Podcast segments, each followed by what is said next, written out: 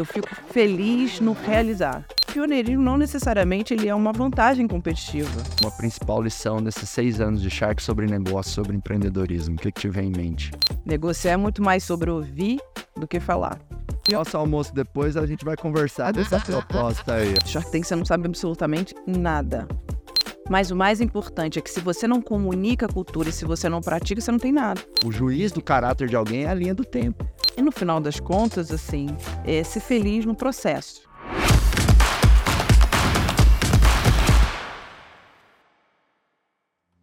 Estou aqui em mais um episódio do Pode Acelerar com uma grande empreendedora desse Brasil. Tô cheio de felicidade, orgulho. Foi difícil trazer essa mulher aqui, porque gente muito boa e competente está mudando o país, fazendo acontecer e não tem agenda, mas os amigos não desistem. Uma das maiores empreendedoras do Brasil. Seja muito bem-vinda, Camila Farani. É prazer de estar aqui. Oi, pessoal. Um beijo pra vocês. Olha, eu vou dizer uma coisa, viu? Olha, esse daqui, eu falei, é um dos melhores vendedores que eu conheço, porque ele Acho que, acho que você tentou umas 10 vezes, né? Por aí, cara. É. Camila falou, Marcos, eu vou tentar, vou tentar. E né, na, na última que eu falei, não, eu falei, eu vou arrumar um tempo. É que eu crie esse tempo para poder vir aqui. Mas que prazer, tô muito feliz de estar aqui, viu? Olha, Obrigado, amiga. Você, é obrigado. acho que você é um orgulho, assim. É, eu que venho lá na época do IBC. Lá de trás lá a de gente trás, tem já o relacionamento. É, né? tem um relacionamento. Então, eu super te agradeço. Sou muito feliz de estar aqui, viu? Obrigado, feliz de ter você aqui. E essa sua vinda, né, já é uma lição de persistência aí pro pessoal. ó. Falei, Camila, a minha origem é em vendas. Eu colocava o meu headset ali, vendia, vendia, vendia, vendia. Então eu não largo o osso, eu faço follow, follow, Eu acho follow. é importante fazer follow e não ter a vergonha de tomar um não ou ficar com aquela coisa, ai não, olha, porque me deu um não, então não existe isso. Às vezes é time, às vezes é momento, Uhum. às vezes é, obviamente, é- é- agenda conta bastante, né? Mas às vezes é momento também, ou às vezes a pessoa não, não consegue ter acesso, ou às vezes, sei lá, a pessoa não tá num bom dia, um cliente não tá num bom dia. Às vezes é o horário diferente, sabe que o horário conta bastante, né? Aham, aham. O horário Tá. conta, é. Exatamente. É, então, eu falei, eu, a última vez que você falou, ele vai desistir de mim. Eu falei, tenho certeza que ele vai desistir. Mas cá estou. É, que legal, feliz. Camila, você que, enfim, foi Shark Tank muitos anos, é sócia de várias empresas, maiores empresas do Brasil, já conquistou tanta coisa, né? O que você diria sobre quem é Camila Farani? Ah, eu sou uma, uma, uma eterna fazedora, uma realizadora, acho que, acho que é essa palavra. Eu, eu fico feliz no realizar. Agitada, ansiosa, né? Então, tenho, tenho tentado cada vez mais é, é, é, me aprimorar ali no, em ser feliz também no processo, não só no resultado. Mas no final das contas, quando eu deito a cabeça no travesseiro, assim, o que me toca mesmo é a realização. Então, eu sou uma, uma realizadora. Que legal, que delícia. No Shark Tank, é, qual que é uma empresa que você investiu, que você tem um carinho especial, que você acha que é muito promissora? Eu sei que é uma pergunta um pouco capciosa, porque eu já tive vários Sharks aqui, eles falam, pô, Marcos, aí você me bota numa sinuca de bico, porque se eu falo de um, não falo de outro, e a gente adora todos. Então vamos torcer para nenhum dos seus tantões de sócios assistirem, ouvirem a sua resposta, mas tem um negócio que você pode destacar que você investiu no Shark e por que que você investiu, né? Dizer um pouquinho do modelo de negócio, o que que você viu naquele empreendedor, naquela empreendedora, naqueles fundadores. Assim, é, tiro na sinuca de bico, né? é, mas assim, não, não tem porque. Eu, eu começo, eu sou investidora profissional, então, no fim, assim, alguns acabam se conhecendo, né? A gente faz alguns eventos de, de networking para eles poderem se conhecer. Mas teve uma especial, porque assim, você tem alguns que tem mais proximidade, outros você tem menos proximidade, até por questões de fit cultural né? É, mas teve uma que foi na quinta temporada, se eu não me engano, eu fiz seis temporadas, que foi a Wakanda, a Karine da Wakanda. E a Karine entrou no Shark Tank Brasil, né? Ela entra, entrou no set. Ela é uma mulher negra, ela veio da periferia, da Bahia, gay, e ela entrou com um cabelão assim pra cima, é, com, com um traje, eu esqueci o nome do traje, mas uma coisa meio ligada à África. E aquela mulher, quando entrou ali no set, o, o- todo o programa, e você sente a energia da pessoa, né? Você deve sentir isso muito aqui, você deve sentir nos seus treinamentos. E o Shark Tank não seria diferente. Ela trouxe uma luz para aquele, para aquele ambiente, né? Uma energia. Você pode pensar, não, caramba, ela devia. Ela é pequenininha, ela é magrinha, né?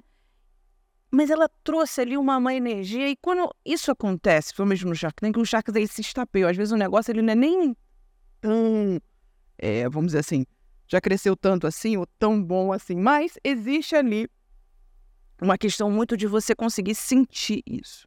E quando ela entrou, ela começou a falar do modelo de negócio dela, que é um modelo de negócio voltado à educação, que eu já gosto bastante, uma área é, que eu gosto, né, que eu vivo a educação. E ela falou assim: o meu modelo de negócio ele é baseado para as pessoas que não entendem metade do que vocês estão falando. Então, vocês com essas palavras bonitas em inglês, era eu, era eu a pessoa, né? Eu falo muita palavra em inglês, principalmente de startup, né? Call to action, né? Customers acquisition, qual é o teu CAC, qual é o teu LTV, qual... Enfim, aquele dialeto que a gente conhece. -huh. KPI, squads, KPI, squads, cluster, né? taxa de cohort, enfim. É, os outros acho que até menos, mas assim, eu sempre falei muito, né? Porque é um que a gente você, vive, não é você, é, você tá muito inserida no é, ecossistema de startup. É, não é uma, enfim... É o que idioma, né? Você convive com esse idioma, logo você replica isso. Mas eu recebo muito feedback às vezes, assim, eu, eu, consigo, eu consigo pegar muitas vezes e explicar, mas às vezes eu tô ali falando no meu próprio Instagram ou numa live, alguma coisa, eu vou falando, e assim, não é todo mundo que entende, né, Marcos? A gente precisa, não é todo mundo que consegue entender. E ela, quando ela trouxe isso, ela falou, então, por exemplo, vai explicar para a pessoa que é um pitch. Até você falar que é um argumento persuasivo. Não, eu crio o pitch de buzu. Sabe quando é que você está lá no, no busão, no ônibus, e aí você precisa conversar com uma pessoa? Você vai lá e faz um pitch, é o pitch de buzu. E ela começou a trazer todos os outros termos que ela usava para os nomes, vamos dizer assim, que a gente entende. E aí, no fim, ela falou assim: eu tenho foco para conseguir trazer mais mulheres para empreender. Aí acabou. Aí o meu coração já estava na boca. Eu falei, eu preciso, eu preciso, eu preciso. Eu não quero ninguém nesse pitch, eu não quero ninguém de como sócio, eu quero entrar sozinha. E aí alguns sharks fizeram a proposta, né? E no fim eu falei, caramba, o que que eu vou, o que que eu vou trazer de argumentação? Porque é difícil, né? Você imagina, são cinco pessoas maravilhosas, né? Cinco monstros assim. Como é que você vai fazer com que essa pessoa queira você né? E você consiga ali negociar minimamente valuation, é, equity, etc e tal, né? Equity é participação, o pessoal sabe, mas... e eu falei, ok, então todas essas mulheres que a gente conseguir capacitar, eu vou abrir a possibilidade delas também serem investidas. Falei, a única possibilidade que eu vou ter aqui para poder é realmente... E é legítimo, né? Então, seja pelo Mulheres Investidoras Anjo na época, né? Agora com ela vence, a gente, eu consigo, a gente consegue abrir essa porta. E ela fechou comigo. Que legal. Então, o nome da empresa é Wakanda, né? A Karine, ela foi, ela é Forbes Under 30, ela é, um, ela é um fenômeno, assim. Ela é uma maravilhosa, uma querida, tive com ela recentemente. Então, ela foi uma coisa que me marcou bastante. Não só porque ela trouxe, e ela trouxe muito ali a estratégia, acho que é importante dizer isso, ela trouxe a estratégia é, você não precisa ter todas as respostas, né, Marcos? Mas pelo menos o caminho para elas é importante. O rumo, né? O rumo. Para onde estamos indo. Para onde estamos indo. Mas ela também trouxe uma ligação muito forte com o meu propósito. Legal. Então, Rolou uma identificação, né? Uma identificação. Que bacana. É. E Camila, quando você faz os seus investimentos, seja no Shark ou fora, o que, que pesa mais? É, é, o, é os empreendedores ou é o modelo de negócio? Como é que é essa balança? Ou é meio a meio? É... No meu caso é meio a meio, mas você fecha pelos empreendedores. Mas primeiro você se apaixona pelo modelo de negócio. Então, se eu chego aqui e falo com você assim, Marcos, olha, eu tô com aqui uma inteligência artificial que vai fazer com que você consiga cada vez mais converter seus clientes para o acelerador empresarial. Você não vai precisar fazer, de repente, tantos voos assim.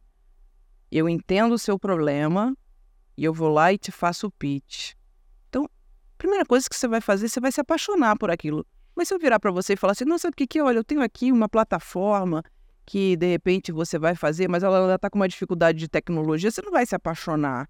Uhum. E aí, em paralelo, eu analiso quem é que está por trás. O quão mergulhado essa pessoa e quão executor essa pessoa, esse empreendedor, empreendedora, para poder fazer aquilo ali, acontecer. Porque ideia todo mundo tem ideia, a verdade todo mundo tem. Geralmente sempre Camila, minha ideia, olha, você vai ficar bilionário, você vai ganhar mais dinheiro ainda.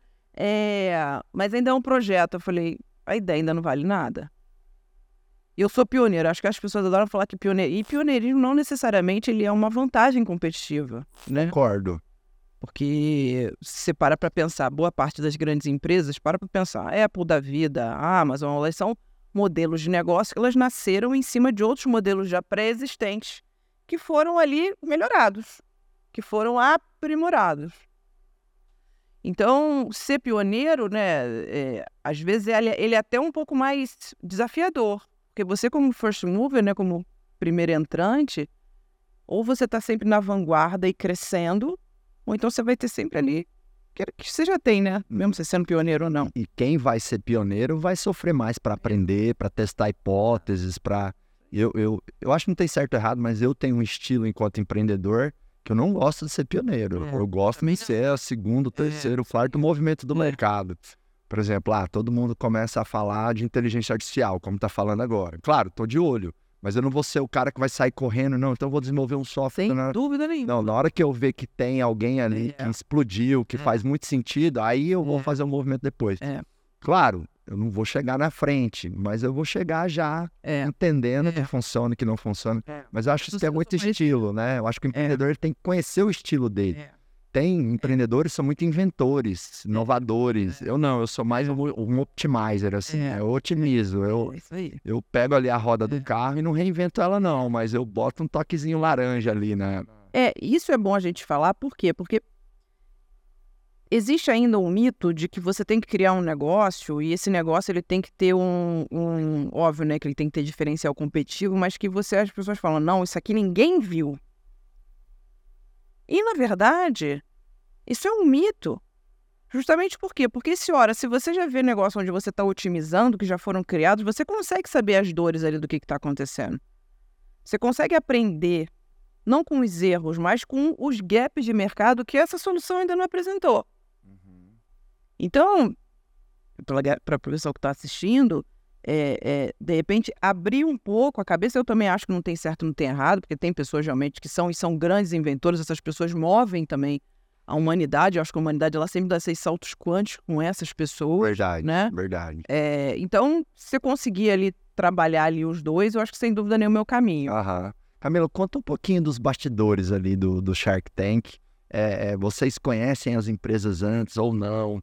Depois que você. Depois que você. Essas curiosidades que todo mundo sempre pergunta, que eu acho que vale esclarecer, né? Porque a gente tá lá na telinha acompanhando, assim, admirando vocês lá e tal. Aí você já vem pensar, com certeza eles já sabem. É, a gente fica confabulando coisas, né? Tem, eu faço isso, tenho certeza que a galera que tá nos ouvindo, nos assistindo também, é. mas. Conta curiosidades lá do, dos bastidores, do antes, do durante, do depois também, dessa relação com os empreendedores. Pessoal, não sabemos é. Não temos como saber, é, sempre fica um, um, biombo separando a startup e a produção ela é bem, bem é, é chata com isso. E eu vou explicar por quê. Porque você imagina, eu sou empresária, eu não sou atriz, né? Nenhum dos outros Sharks, eles são, são empresários que vivenciam o dia a dia da gestão do teu negócio, crescimento, etc e tal. Então, por ser um reality, o que, que ele tem que pegar? Ele tem que pegar isso daqui você falou, não acredito, não ac se é um negócio que já está, vamos dizer assim, combinado, você perde essa espontaneidade. Ainda mais para quem não trabalha na TV, para quem não, não, não, não sabe, né? Não é atriz, não é um ator. Então, Shark Tank você não sabe absolutamente nada. Só que acontece, são pessoas que já têm uma carreira, uma bagagem de muitos anos. Então, quando entra um empreendedor, né? Quando entra uma empreendedora, é, você começa, né, as perguntas assim, você começa a fazer as perguntas e ao longo você vai conhecendo. Mas se você pega isso e alia a tua experiência, parece que você já sabe de tudo. E a gente não sabe de tudo, é óbvio, né? Tem uma outra coisa, o programa ele é editado, então a edição ela ela ela ela, ela traz esse esse esse esse componente, né, de de muitas vezes de que você já conhece, quando na verdade a pergunta que você fez não foi a primeira quando a pessoa entrou foi lá, sei lá, foi a décima segunda. Mas gravar o Shark Tank, assim, é muito legal. É muito bacana, porque, é, no fim, eu acabei conhecendo empresas que eu nunca imaginaria na minha vida, mas eu acabei conhecendo histórias. E as histórias, elas são tão. É, não só bonitas, mas elas são tão ricas de tudo, de vida, de tudo que você possa imaginar, porque ali a pessoa está vendendo o sonho dela, é a vida dela isso me levava a lembrar de quando eu comecei. né?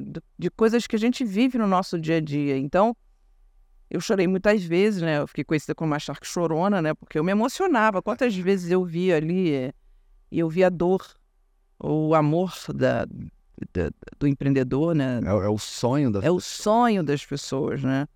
É, mas nas primeiras temporadas era muito engraçado, né? É, porque, assim, geralmente quando um fechava, né?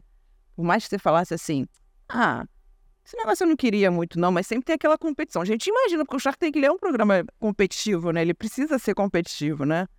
E todo mundo queria, obviamente, ganhar, né? É, então, quando um investia, falava, ah, isso eu não gostei muito, não, na verdade. Então, sempre tinha isso, né? E nos bastidores, assim, lá pela, se eu não me engano, na primeira ou na segunda temporada, adoro contar essa história. É, tava tudo começando, então o Shark Tank tava começando. Ele ainda não tinha o nome que tem, né? A marca sempre foi muito forte lá fora. Mas aqui no Brasil era uma marca que ainda estava se consolidando. E aí o que, que aconteceu? A gente estava lá, enfim, eh, o camarim era um pouco. Era mais simplesinho, né? Os salgadinhos, assim, no início, um, um pouco frios, né? Aí um belo dia o João falou assim: gente, eu vou trazer aqui a minha, a minha, a minha fraia. O problema é a gente comer esse salgadinho quente. E ele trouxe. Tô brincando, não, Marco. Ele começou a me dar uma aula da airfryer. Eu não tinha airfryer, né? Ele começou a me dar uma aula. Ele começou a falar do sistema de indução que vinha. Vendedor puro! Mas assim, ele não estava fazendo aquilo ali para me vender nada. Ele estava fazendo aquilo ali por quê? Porque, o instinto dele. Pelo prazer e pelo instinto de poder vender. Entendeu? Eu adoro contar essa história. Legal. É, é. E aí, nessa hora, você começa a perceber realmente, né, o DNA, o DNA das pessoas, né? Que, que, que, que ele, né, é. não chegou lá à toa, né? É, tem, tem, tem, tem, uma bagagem, exatamente, tem um instinto, né? Exatamente. E tem uma outra, uma outra, uma outra coisa assim que era muito legal, é, é que a gente às vezes entra, entra um empreendedor e assim, na hora o ser humano ele, ele, avalia por duas coisas, né? Ou pelo modo de olhar ou pelo modo de falar. Então se eu tivesse aqui, sim, ah, você falou aí hoje a Camila não tá bem não, ah, mas quem é essa empreendedora aí que tá? Mas a gente, a gente faz esse pré-julgamento, né? A nossa, a nossa mente sim. faz esse pré-julgamento. Então, empreendedor, você, você automaticamente você quer queira, bom, você sabe isso melhor do que eu, você já faz ali um pré-julgamento, né? E às vezes você olhar e falar assim: ah, não, nossa, que não. Daqui a pouco o jogo muda. E ele muda assim, num, às vezes, numa coisa que a pessoa fala, acho que conecta com o teu límbico, eu não sei o que que é. Então eu tive uma empreendedora eu falei: não, tem nada a ver, ela vendia boneca negra, né? Era um e-commerce de bonecas negras para crianças que não se identificavam porque os amigos só tinham bonecas brancas. E todo mundo deu não. Ela estava muito no início, enfim, ainda tem uma carreira né, em paralelo, e todo mundo deu não, e eu também dei não. Só que quando eu comecei a falar, ela começou a se emocionar. Eu falei, não, não se emociona, não. Eu falei, eu vou chorar de novo aqui. Eu falei, não, não se emociona. Mas olha, não por isso, isso, isso. E aí, a gente tinha uma Shark convidada, que era a Alexandra Lohá. O Shark tem que sempre fazer, ele traz um convidado, né? Então a gente tinha a Alexandra Lohá, e ela virou para mim e falou assim, Camila, você já teve alguma boneca negra? E eu tinha esquecido, meu pai faleceu, eu tinha quatro anos, né? Eu tinha esquecido que o meu pai me deu uma boneca negra minha mãe sempre contou essa história. Que eu não gostava da boneca negra, que eu falava, eu não quero essa boneca negra porque as minhas amigas não usam, então eu repeli a boneca negra. E eu me lembrei dessa história. Você imagina, meu pai faleceu há quatro anos, não é uma coisa que eu vivo no dia a dia, eu me lembrei. Isso que eu me lembrei, você imagina, veio toda a emoção, né?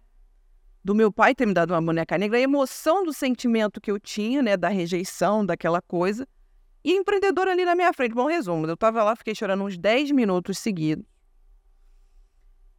E aí eu tive que fazer um trabalho muito grande em mim para recobrar aquilo, o, o, meu, o, meu, o meu propósito, né?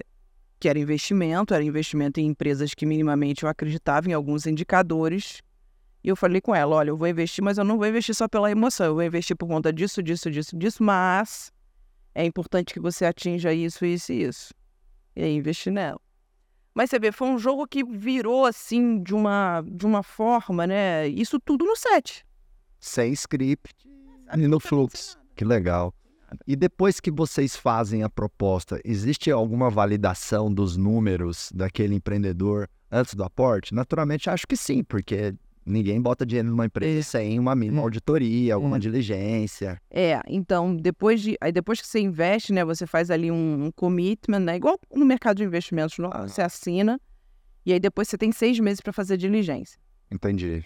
Então, Assina um memorandinho de um entendimento memorando, é. e até seis meses para fazer a Para auditoria poder e realmente, de aportar. fato, entender se as coisas batem, se os números batem, se os números não batem. Aham. E quantos por cento, mais ou menos, que dos, dos- do, do- compromisso verbal vira investimento efetivamente ali? Tem, Metade? não tem uma regra, é, mas, é, mas, mas gira aí pela metade. Aham. Porque muitas vezes você tem. Imagina, você conhece a pessoa na hora. E eu acho que o empreendedor emocionado ali também, às vezes, exagera número Sem dúvida. ou distorce uma é, coisa ou outra para sem se dúvida, mostrar mais bonito, né? Tá na paquera. Ou então, às vezes, até porque ele se embolou, ele na hora, enfim, ele falou alguma coisa, alguma coisa que ele não observou, isso acontece. Aí depois você pode ter pessoas onde você não tem ali fit cultural, acontece bastante. Porque você não tem como conhecer uma pessoa em uma hora. Você não vai casar em uma hora conhecendo a pessoa. Entendi. Camila, se você fosse convidada para dar uma aula em Harvard e te perguntassem assim, qual é a maior lição que esses seis anos de Shark Tank deram para Camila sobre empre- empreendedorismo? Qual seria a sua resposta lá em Harvard para essa pergunta? Vou recapitular, hein? Seis anos de Shark Tank, Camila. Entendi, entendi. Uma grande lição uma principal lição desses seis anos de Shark sobre negócio, sobre empreendedorismo. O que, que te vem em mente? Negociação. Negociar é muito mais sobre ouvir do que falar. Então, o que eu posso dizer é que, assim, que esses seis anos eles me deram foi é, otimizar, é, potencializar. Eu adoro negociar, eu adoro, adoro, adoro. Eu não negocio qualquer coisa. Eu vou negociar essa tampa aqui, não vou nem negociar pelo valor dela, eu vou negociar porque eu gosto. Somos dois, eu Eu também. tenho prazer de negociar. A gente já negociou várias vezes. né? Já, Ele é bom, gente, ele é bom de negociar. Olha. Você também. É. E aí, então. Só que negociar por negociar, você precisa de técnica. Então, negociar deve e pode ser aprendido, praticado e usado estrategicamente. A gente passa 85% do tempo da nossa vida negociando. Dá uma aulinha de negociação aí pra gente. O que, que te Gente, vem em mente? Então, negociação.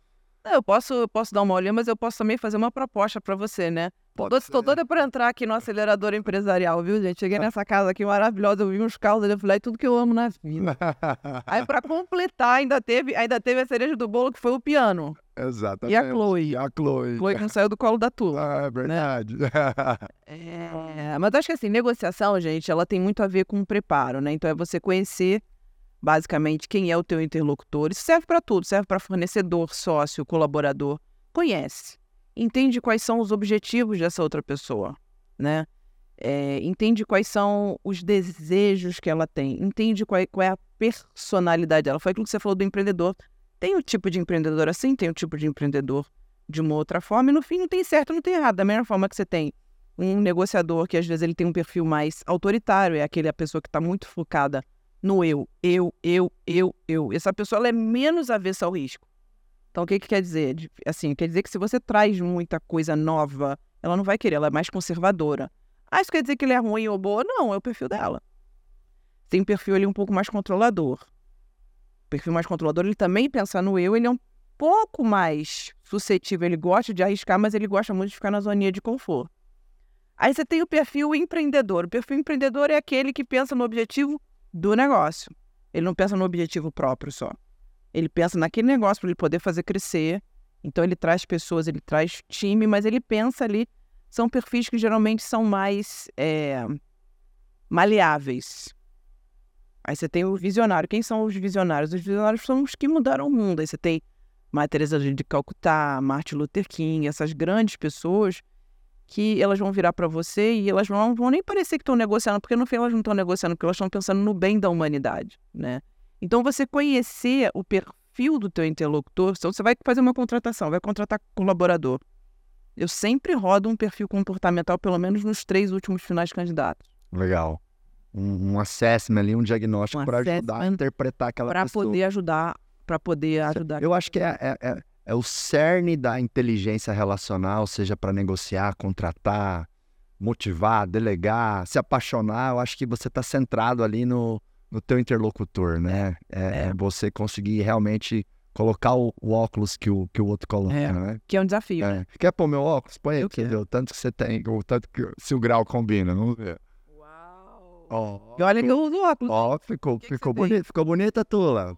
Vou perguntar aqui, ó. Botei Vamos perguntar à esposa aí.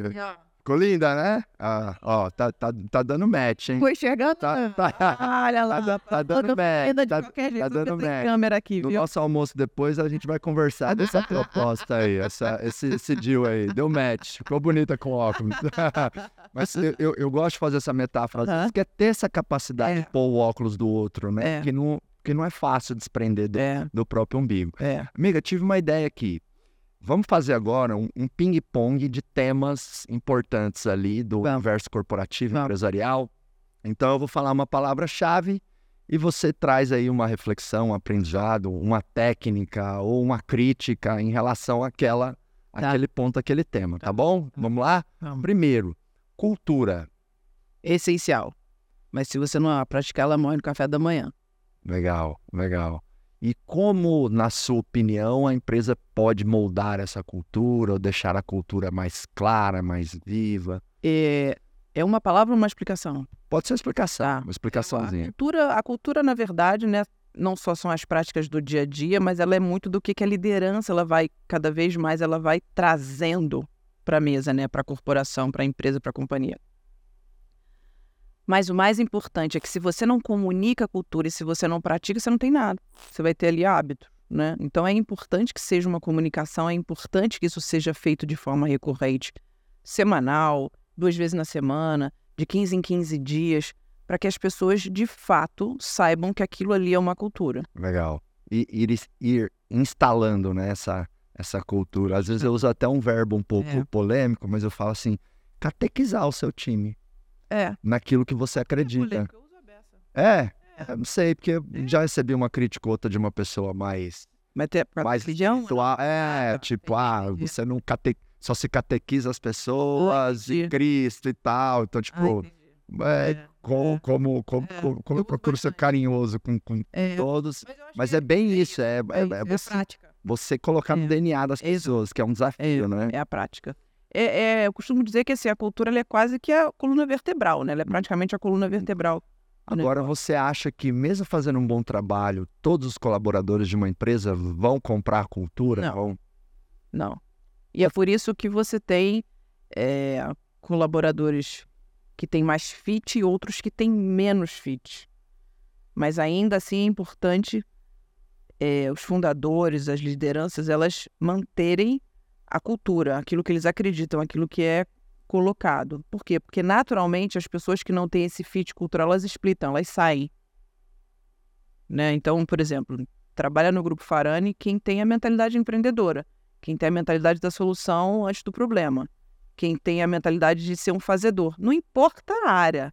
Pode ser uma área de CS, pode ser uma área de CX, pode ser um, um mentor, pode ser o que for.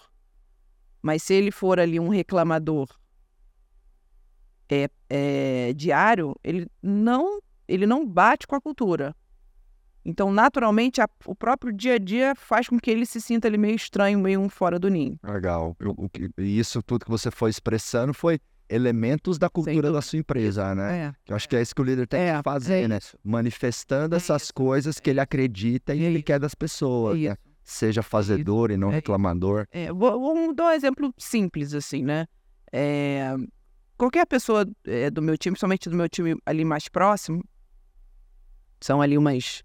Mais próximos são umas 35 pessoas, né? Um clusterzinho. É, eles já sabem, né? Eles são, além de são, serem replicadores da cultura, qualquer processo que eles me mandem alguma coisa nesse sentido tem sempre que vir com A, B e C e o que, que eles sugerem de decisão. O que eu entendi é o seguinte: quanto mais você faz isso, você forma novos líderes. Porque liderança, líder só é líder quando ele forma novos líderes. E se não, eu vou perguntar aqui pra você, Marcos, você pode tirar férias amanhã? Se você falar pra mim que não, eu vou falar, então desculpa, você não tem uma empresa ainda, você ainda tem ali um negócio onde você. E ok se você ainda está nesse momento de vida. Tá tudo bem. Mas se você quer crescer, você precisa formar novos marcos com as suas particularidades.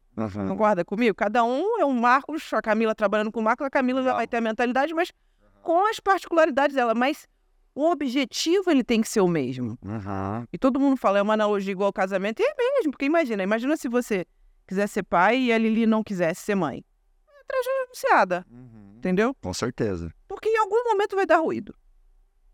Em algum momento vai dar ruim. Tem um desalinhamento de visão de futuro, Exatamente. de interesse. Tem um desalinhamento de visão, de, de visão de futuro, tem um desalinhamento de interesses, mas no final das contas não, não tem o fit cultural. Então, às vezes, eu tenho pessoas tecnicamente muito boas, mas comportamental muito ruim.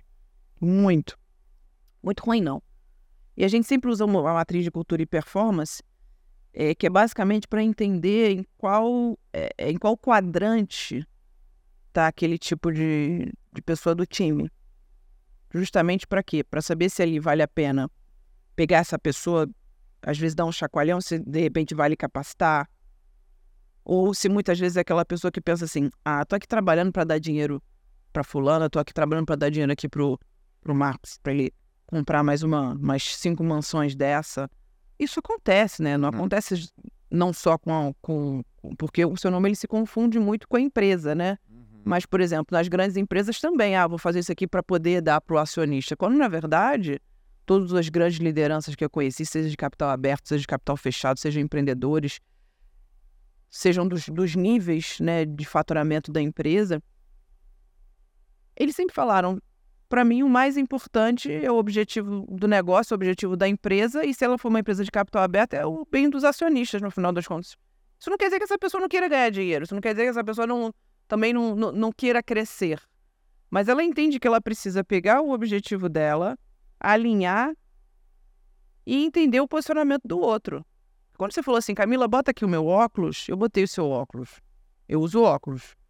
Mas certamente seu grau é muito maior do que o meu. Eu, na hora, eu fiquei aqui com um pouco de vertigem. Aham. E aí, na minha cabeça, foi, eu falei, imagina o que, que ele não deve ter passado ao longo da vida por conta de muitas vezes não conseguir estar ali ou ter vertigens como eu tive agora. Porque eu estou usando a lente que você usa. E é difícil você fazer isso. A gente conseguiu materializar aqui. Mas Uhum. quando você faz isso no dia a dia com uma outra pessoa, é difícil você se colocar no lugar do outro, Genuinamente. genuinamente. Agora você comentou algo interessante que eu quero destacar que às vezes você replicar o seu talento e fazer novos Marcos, novas Camilas, né? Cada um vai ter a sua particularidade. Então a pessoa não vai ser exatamente igual a você. Então eu costumo trazer a reflexão assim que multiplicar você dentro da sua empresa e eu acho que você foi muito assertiva em dizer, né? Se você ainda não consegue tirar férias quando você quer, você ainda não tem um negócio robusto, estruturado. E tá tudo bem, tá no É. caminho, né? Multiplicar você não é ter pessoas exatamente igual a você, mas a somatória das partes dessas pessoas é como se tivessem mais três, cinco ou dez de você dentro da empresa. É. Dá um exemplo aqui no meu caso. Eu tenho lá o Vinícius, meu diretor comercial. Tem coisas que ele faz melhor do que eu. Tem coisas que ele é completamente diferente de mim. O Vinícius, por exemplo, ele é mais executor, só que ele também é muito pacificador. Né? Então ele é executor planejador, levando para o que ele, ele tem um bom nível de dominância e ele tem um bom nível de estabilidade, que é um perfil raro. É raro. Então o Vinícius é um cara orientado à meta, ele, ele, ele morde o pé da mesa, ele vira à noite, sabe? Ele, ele traz o time, vamos, vamos, vamos. Ele é assim, ele é inconformado com não bater meta, inconformado. Só que ele é um lorde. Você não vai ver o Vinícius com a voz alta. Alterando nada. Você não vai ver ele errando no tom. Eu não, eu de vez em quando eu erro no tom. Meu dominante às vezes erra na minha comunicação. Então, ele não é igual a mim. Só que o Vinícius, ele roda a nossa equipe comercial hoje, tem quase umas 50 pessoas, melhor do que eu. Então, eu tenho ali um pedaço do Marcos no Vinícius. Aí tem um pedaço do Marcos na diretora de RH, aí tem um pedaço. Então, a somatória de É habilidades que eu é tenho em vários líderes é como se tivesse 10 Marcos É tocando a empresa. Mas não é que eles são exatamente iguais, né? Então eu falo que clonar você é, é pequenas partes de você É várias pessoas. É isso aí. É isso aí. Então é, É legal. você guardar as devidas, e foi o que eu falei, guardar as devidas proporções, né, e, e singularidade de cada pessoa. Isso. E aproveitar o que ela tem de bom, reforçar o que ela tem de bom, muitas vezes o que ela... No fim, às vezes, a própria fraqueza é uma fortaleza. Porque a gente está olhando sob a nossa ótica. Então a gente vai falar, isso aqui é bom, isso aqui não. Ah, Mas por quê? Né? E aí, quando a gente olha sob a nossa ótica, mas a gente consegue fazer isso de uma forma genuína, eu tenho aprendido muito sobre isso, eu falo, caramba, mas isso aqui é por um lado bom. Eu tenho um perfil dominante muito dominante. Então, o treino que eu faço justamente para saber que as pessoas não são iguais a mim, às vezes elas não vão conseguir ter uma velocidade de coisas que eu já vivi. Eu vou dar um exemplo. Rede social. Todo mundo fala: caramba, poxa, você deve ter um monte de aluno assim, ou enfim, mentorado. Mas eu não consigo ter resultado na minha rede social. Eu contratei a agência YXZ, etc e tal. Eu falo, é claro, porque assim, a rede social você quer.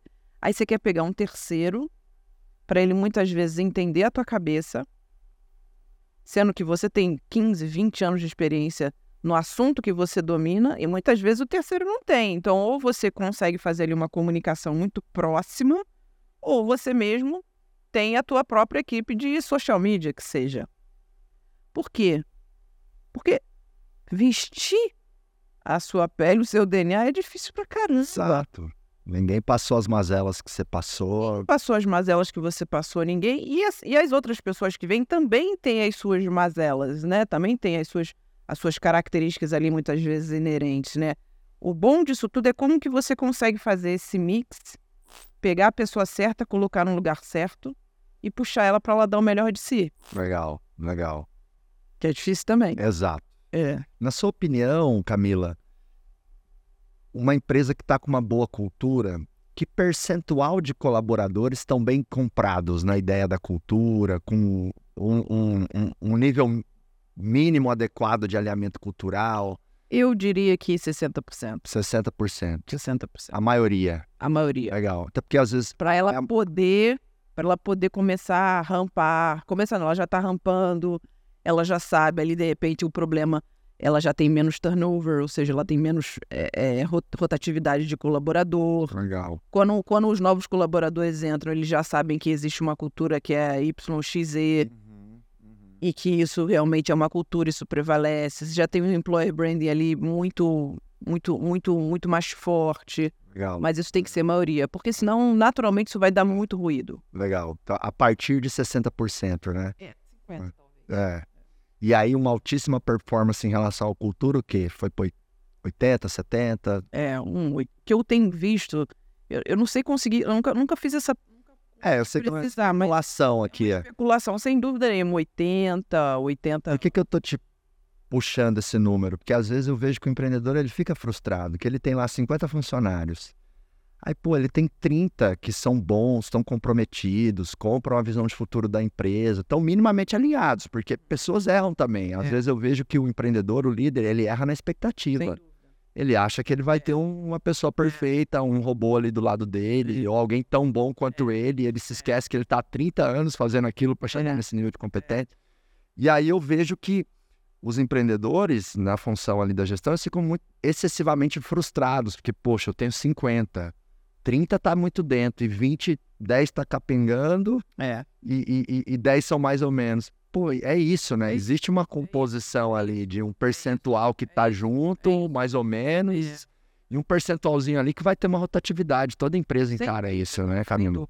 Legal, perfeito. Empresa pequena, média e grande. Média para grande, esse número, esse número é por aí. Você não tem como, né? Você não tem, as pessoas são, são, são diferentes e assim, elas têm anseios diferentes. Elas estão em momentos de vida diferentes. Então isso muito, isso muito reflete no dia a dia dela como na carreira, né, como executivo, como executivo. Perfeito. Outro tema agora trazendo para a mesa. Vamos falar de vendas. Quais são aí as principais lições ou reflexões sobre vendas de Camila Farag? Venda é uma arte. Né? Você tem que dar aula de venda. ah, mas eu tô aqui para aprender com você. Venda realmente, eu vou te dizer, é uma arte. Mas assim como negociação, eu adoro vender. É. Ai, vender é muito Não, eu acho que empreendedor que se preze, ele tem que se apaixonar pela venda, né? Eu costumo dizer que todo mundo, ai, Camilo, o que, que você acha? O que, que é o perfil do bom empreendedor, etc. E tal. Eu falei, olha, se eu tiro aqui uma. Se eu tiro aqui três características que eu vejo em todos os grandes eh, empreendedores, ele é, ele é um bom vendedor, ele é um bom comunicador e ele é um bom recrutador, Boa. né? É... E às vezes, mas eu não sou bom em recrutamento, quer dizer que eu não sou bom? Eu falei, claro que não. Você tem duas habilidades aqui. Porque no final das contas você pode ser um ótimo vendedor, você pode ser um ótimo comunicador, você mantém tudo alinhado, etc e tal. Mas se você não souber trazer as pessoas certas, também você traz as pessoas certas. Você comunica bem, mas também você não sabe vender, como é que você vai conseguir? Se você não Então imagina, o Shark Tank ele é um exemplo disso. Se tem lá pessoas que às vezes o negócio não é nem tão robusto assim, o negócio não era nem tão bom, mas o cara vendia. Eu falei, isso daqui você vai dar pedra para ele, vai vender. E eu tenho uma técnica que é o seguinte, quando eu vou contratar vendedor, eu às vezes eu não estou nem preocupada com o mercado que ele vem. Estou preocupada com os resultados que ele teve. Então, eu, durante muito tempo eu tive um ótimo vendedor que ele vendia caminhão. A experiência dele era no setor de automóveis, né, de, de, de caminhões. Mas os resultados dele eram incríveis. Incríveis. Ficou comigo durante uns seis anos. Então, o processo de venda ele também é um processo de negociação, sem dúvida nenhuma, mas ele é um processo de escuta. Muito mais de escuta do que você falar.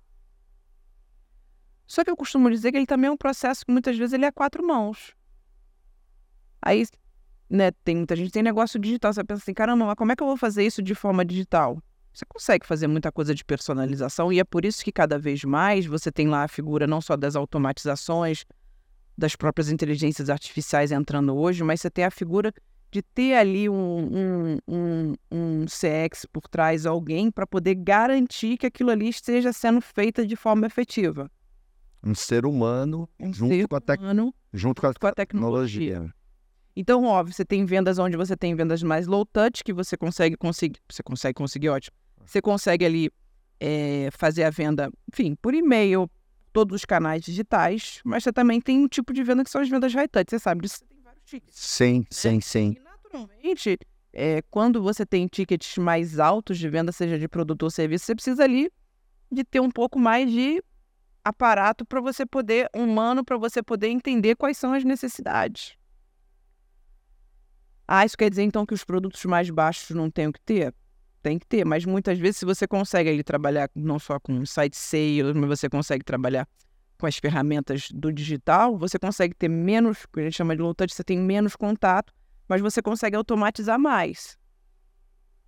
E aí eu gosto muito do, do modelo do, do Flywheel, onde a venda ela acompanha as estratégias de marketing, né? Acompanha as estratégias de branding, e isso acontece tudo ali ao mesmo tempo, né? É, não só a venda do funil, é claro que para mim um complementa o outro, né?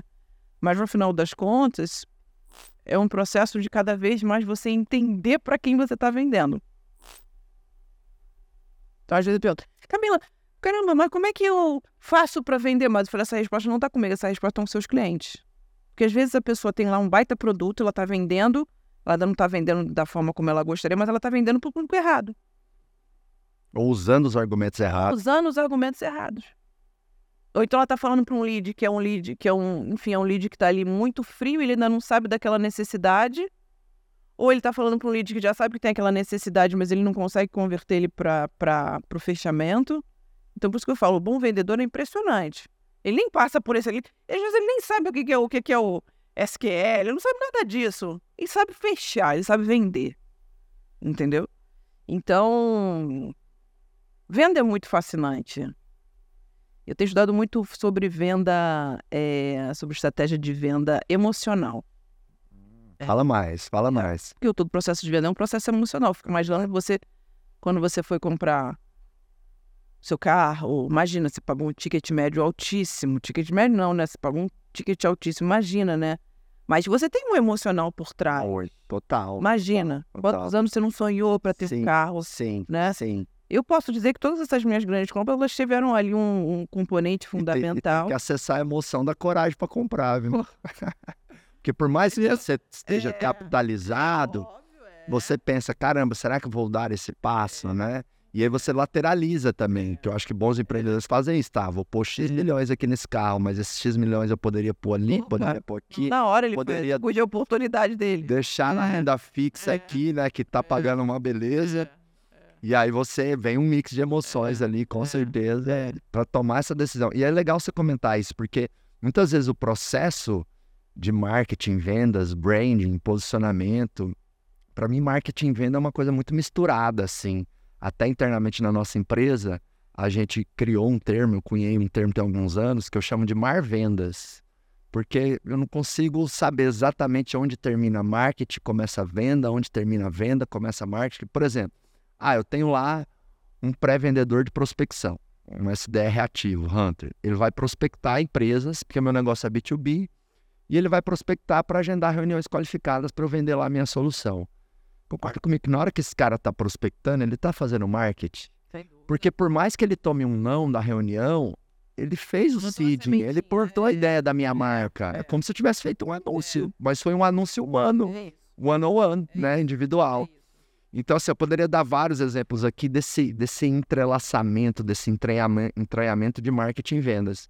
E quando existe uma profunda união essas, entre essas duas áreas, quando eu olho para minha trajetória assim, eu acho que eu fiz isso muito bem. Acho não, tenho certeza. Então, sempre, mesmo como o CEO, um dos sócios, eu, eu, eu, eu, eu desço para uma posição ali que é, que é um diretor de receita até no nosso organograma hoje, eu estou como nessa posição, né? Eu estou como CEO e aí eu respondo para mim como diretor de receita.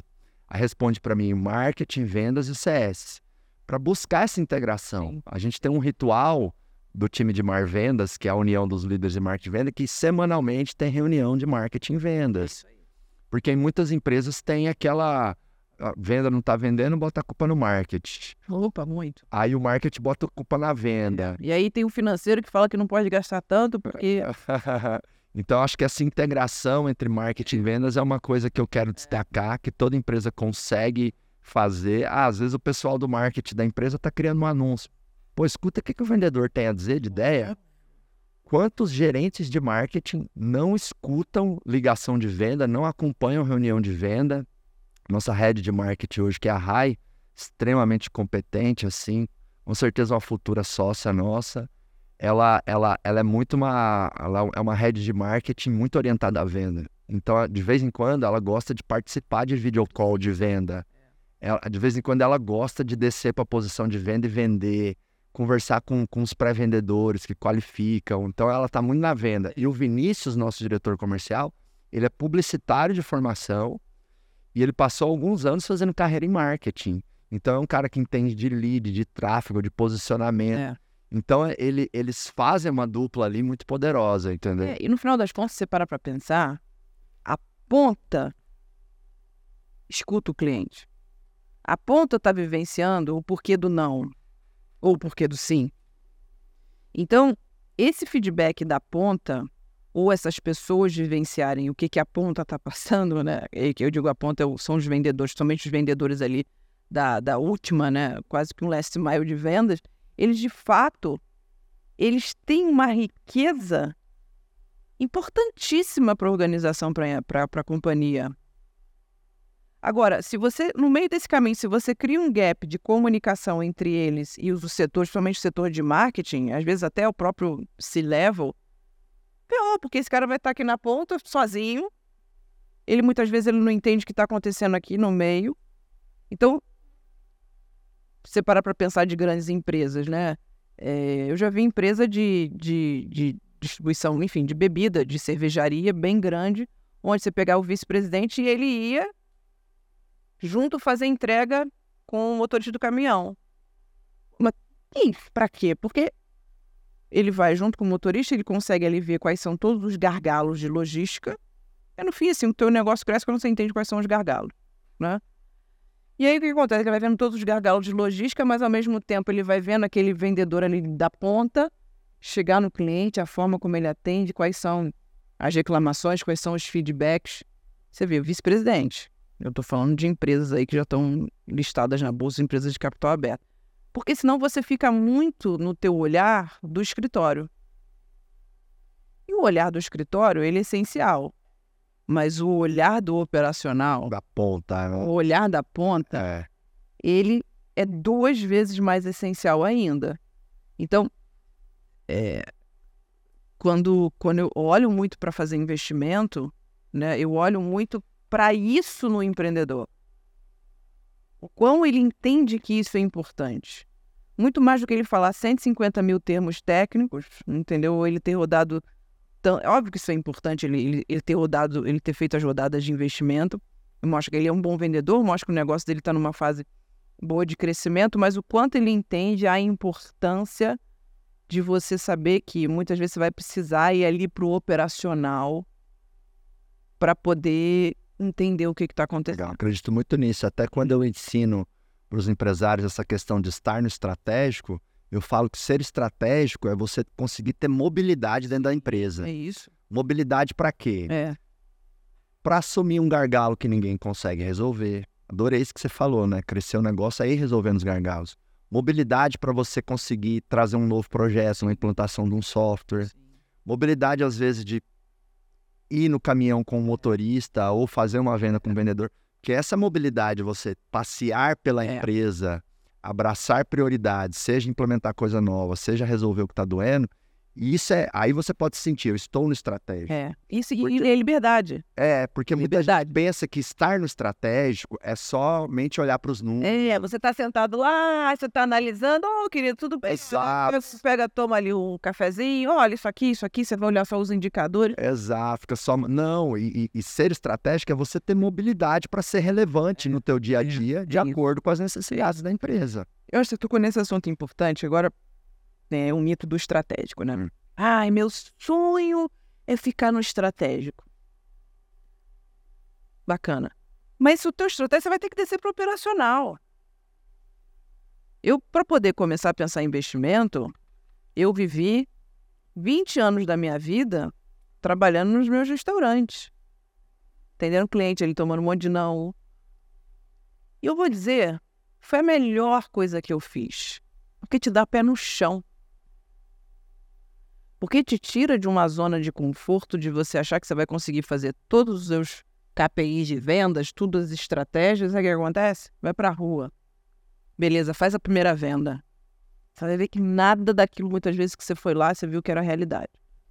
Então, é, o estratégico, ele é importante quando você começa a perceber que a tua empresa, ela pode rampar, ela pode crescer, mas você nunca... Eu costumo dizer que é o, é o, é o tático, Uhum. o operacional, né? E o estratégico. Você sabe disso, né?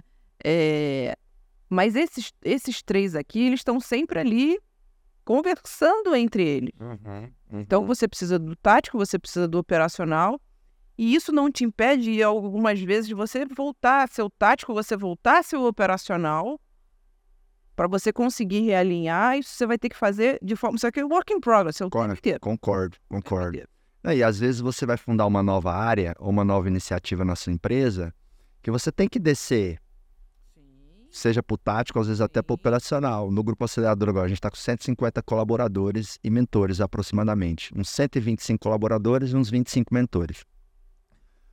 E a gente fundou agora uma área de sistemas, que a gente está até atrasado para o tamanho da companhia. A gente está meio cru de tech, assim, para otimizar alguns processos internos, né? Principalmente na nossa parte de consultoria, de mentorias, da prestação de serviço, do, do core business ali do negócio, a gestão de agenda, de eventos e tal. E aí, beleza, vamos criar uma área de sistemas. Eu puxei para mim essa bucha. É isso. Então, eu cheguei na, na nossa rede de RH, desenhamos o perfil, conversei com duas, três pessoas de tecnologia que eu respeito, de empresas que eu sou sócio. Cara, me ajuda a brifar o perfil dessa vaga. Por exemplo, eu estava na minha cabeça que eu precisava de um CTO, de um diretor de tecnologia. E conversando com alguns conselheiros, eu percebi que não, que eu precisava de um CIO, ou seja, de um diretor de sistemas. Porque a minha dor hoje não é infra, não é TI, uma coisa aberta. A minha dor hoje é sistema, entendeu? É, o sisteminha financeiro que a gente usa, que é bom, ficou pequeno pro nosso tamanho. A gente usa o Conta Azul, excelente plataforma, mas, pô, a gente vai faturar uns 130 milhões esse ano. Então vamos fazer o software selection, qual que vai ser o RP, vamos ter que desenvolver um software proprietário relacionado Sim. à nossa prestação de serviço. Então eu me envolvi para entrevistar os, os finalistas. Eu falei, não, o Leandro vai vir para responder para mim. Então eu, eu tô descendo muito pro tático. Amanhã eu tenho uma reunião de três horas com, com o Leandro, alinhando prioridades, expectativas e tal. Então eu tô descendo pro É tático ali junto É com ele. E às vezes até para operacional, porque a gente estava fazendo um brainstorming para criar um software, né, para evoluir o nosso aplicativo da metodologia do acelerador. E a gente passou uma tarde inteira brainstormando e eu tava lá É naquele brainstorm. Então, eu acho que eu criei essa concepção ser estratégica é você ter essa mobilidade de ir aonde está precisando de você. E aí tem momentos que vai ser operacional. E chamar a responsabilidade para si. Isso que você falou é muito, muito importante porque é, você tem teu time. Então eu costumo dizer que assim, dependendo das áreas, você tem microempresas dentro de cada. Legal. São várias empresas. São várias, empresa. porque você precisa ter a figura do CEO, tocador de bumbo de cada área, uhum, né? Uhum. Mas o tocador de bumbo, no fim, o que, que ele faz? Ele faz ali a responsabilidade, ele chama para ele a responsabilidade. Porque senão fica, não, mas é o fulano, não, mas é o ciclano, não, mas é você, não, mas olha, foi. Então, mas isso tudo, quem estabelece essa cultura, via de regra, são os fundadores, o CEO, os cargos de liderança. Por quê? Aconteceu alguma coisa, não importa. Não importa se é da tua área, se não é, se o negócio caiu ali na tua mão, caiu no seu colo. Chama a responsabilidade para si pelo menos de entender quem é a pessoa, mas de resolver. Aí, via de regra, o que acontece? Aconteceu um pepino, aconteceu um problema. Normal, pepino acontece em todas as empresas, não tem como, é, é, o dia inteiro, é o tempo inteiro, né? Por isso que eu falo, uma das características é você ser resolvedor de problema complexo, porque problema simples todo mundo resolve.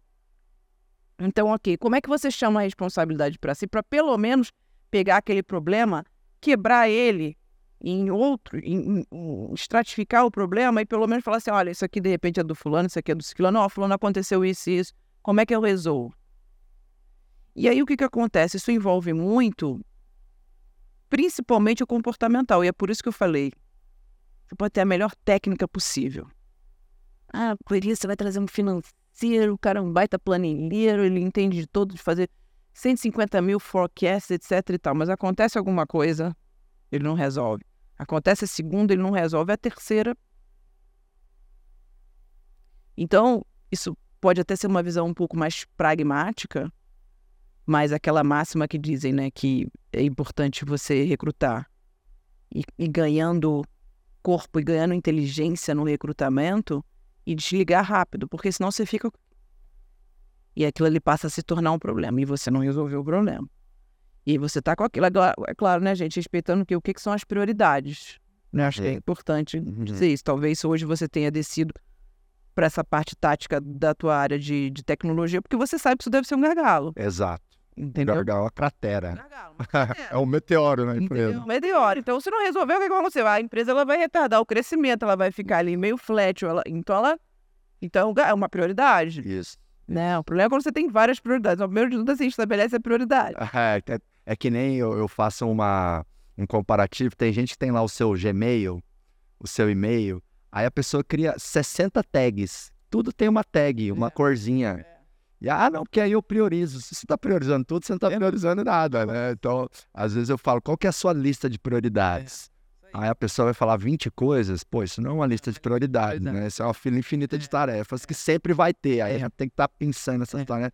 Agora, Camila, um outro lado da moeda, vamos dizer assim, é a transição do, do, do, desse empreendedor, ele, ele ser menos operacional, conforme o negócio vai crescendo, né? Então, talvez no começo ele era mais barriga no balcão, ele era mais vendedor, ele era mais mão na massa, e agora ele tem que ser mais recrutador, mais gestor, Fala um pouquinho da sua visão dessa, dessa transição, desse desafio que tem, né, das pessoas serem menos operadores e se tornarem mais gestores. Tem até esse desafio também para o colaborador quando é promovido, né? Sim. Sim. Então, às vezes, a empresa tem lá um excelente estoquista e, ah, não, você vai ser o encarregado do estoque, mas o trabalho de colocar os produtos na gôndola é diferente do trabalho de fazer os outros colocarem os produtos na gôndola melhorar o processo e tudo mais, né? Tem alguns aspectos aí, porque primeiro você tem, né? É... Antigamente o Brasil tinha muito mais o empreendedor por, ou por, por necessidade do que por oportunidade. Então, necessidade, minha mãe, por exemplo, foi uma empreendedora por necessidade. Ela tinha que abrir um negócio para poder sobreviver. Isso foi mudando, isso foi mudando com o quê? Isso foi mudando com a educação, isso foi mudando com o empreendedorismo ele trazendo muito mais pessoas que querem abrir o negócio. Hoje, você viu, tem uma base aí de, de seguidores aí, de alunos de 18, 19 anos, assim, é claro, o Shark Tank trouxe muito isso, mas de que escolhem empreender. Então, isso naturalmente as pessoas, esses empreendedores, eles estudam mais. E aí você tem os processos.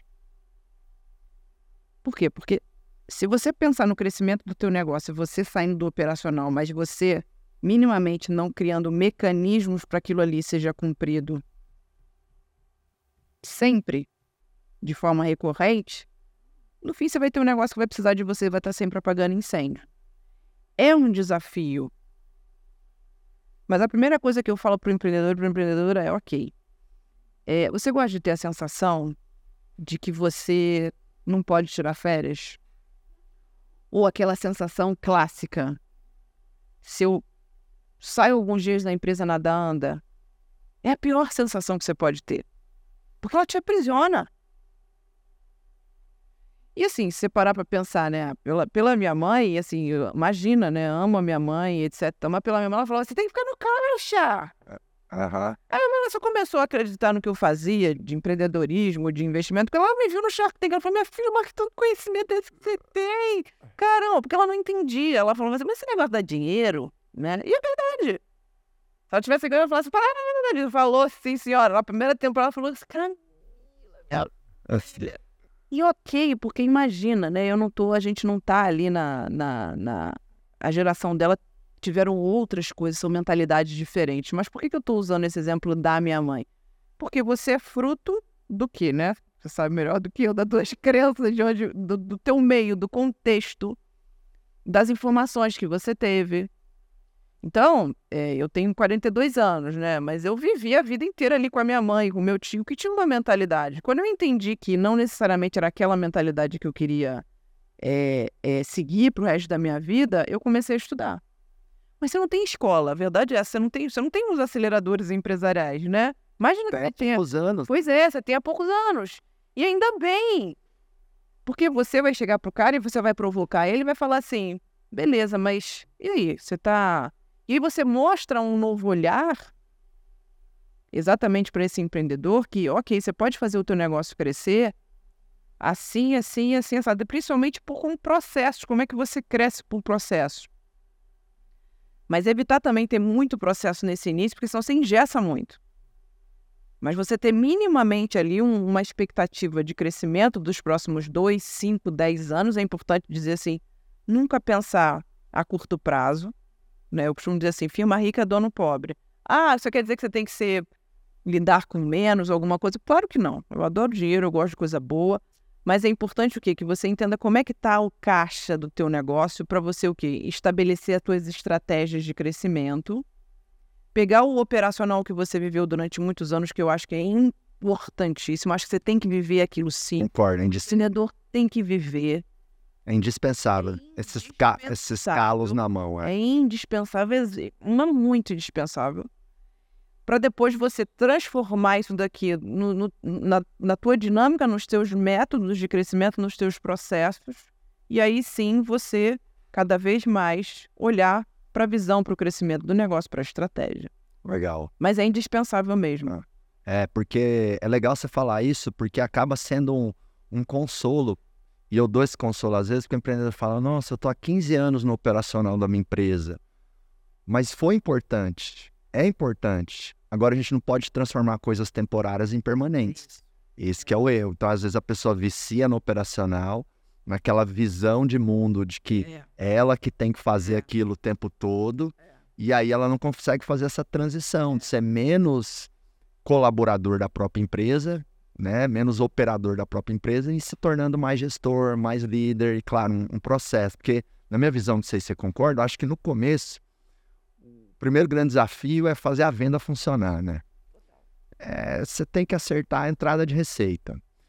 Aí depois vai ficando cada vez mais doído os desafios de formar pessoas, que é, talvez seja o, o grande desafio para sair de pequeno, para depois ser médio e ser grande. Tem que saber que é doído, mas o que me ajuda a encarar essa dor, sabe o que é, Camila? Eu falo para os empresários: as pessoas são a mina de ouro. Não. É difícil? É. Vai doer? Vai. Vão te roubar? Vão. Vão te trair? Vão. Só que é o seguinte: é uma mina de ouro. É. E, e uma mina de ouro não só de riqueza financeira, mas de tanta coisa boa que pode ser gerada. Então, Sim. vale a pena passar pelo processo. Vale a pena. Faz parte do processo passar por isso tudo, né? Você passar ali por um momento de pessoas que saíram. Quantas vezes a pessoa sai e monta algo parecidíssimo? Ou, enfim, aí você fica. É o que eu falo, é igual concorrência. Ah, mas olha, o fulano de tal trabalhou comigo. dinâmica do mercado. Você vai conseguir se resguardar aqui, assim, assim, assado, mas vão ter coisas. E no fim, tudo isso te fortalece. Mas sem dúvida nenhuma, pessoas é uma mina. E aí, quando você. Assim, eu, eu estudo muito. Eu estudo e cada vez mais tenho tentado praticar. Vamos para esse tema: formar pessoas, liderança. Porque é, é, é, é, um desafio, mas ao mesmo tempo que você começa a, a assumir que as pessoas, primeiro que elas não sabem tudo que está na nossa cabeça, porque a gente acha que sabem, né? A gente acha. E na verdade, não. Mas você entende que tem ali um, um, um, percentual que quer ser capacitado, um percentual, as pessoas cada vez mais elas querem ser reconhecidas, né? Isso é inerente a, a, a vamos dizer assim, a essência do ser humano, querem ter mais autonomia, até muitas vezes do que o próprio salário. Mas também elas querem crescer. E como é que você consegue é, é, mensurar né, é, o quanto que aquela pessoa está crescendo. Eu costumo mensurar muito por resultado, mas às vezes tem áreas que elas são áreas onde você não consegue mensurar o resultado financeiro. É mais difícil. É mais né? difícil, né? É mais intangível, uhum. né? Então, eu vejo que sempre para cada time ou para cada área específica ou até mesmo para cada colaborador, cada pessoa do seu time, as metas elas têm que ser metas específicas. É claro, quando você pega o macro, né, você tem lá os indicadores gerais, né? Mas cada área ela se comunica em si. Mas isso envolve muito capacitação, catequização. é, mas envolve capacitação. Justamente para tirar muitas coisas da sua cabeça, mas para você também trazer outros olhares do mercado, de outras pessoas, para poderem olhar para o teu time e capacitar. Então, é, eu faço isso de maneira recorrente. Ah, quer dizer então que eu tenho uma agenda? É, eu tenho uma agenda mensal de capacitação, mas no meu dia a dia, sei lá, vou dar uma resposta. Eu não dou uma resposta sim ou não, eu falo isso e o porquê disso. Você ensina com a situação. Eu ensino com a situação. Então, naquele momento que eu estou ensinando qual é a situação, naturalmente, ele já entende qual a cultura, qual é a solução, o porquê daquilo, muito mais do que você usar aí uma, uma coisa mais tirana de sim ou não. Então, a liderança, né, você às vezes está com um chapéu de um pouco mais pragmático, um pouco mais assertivo, mas também você está, às vezes, com um chapéu um pouco mais de ouvinte.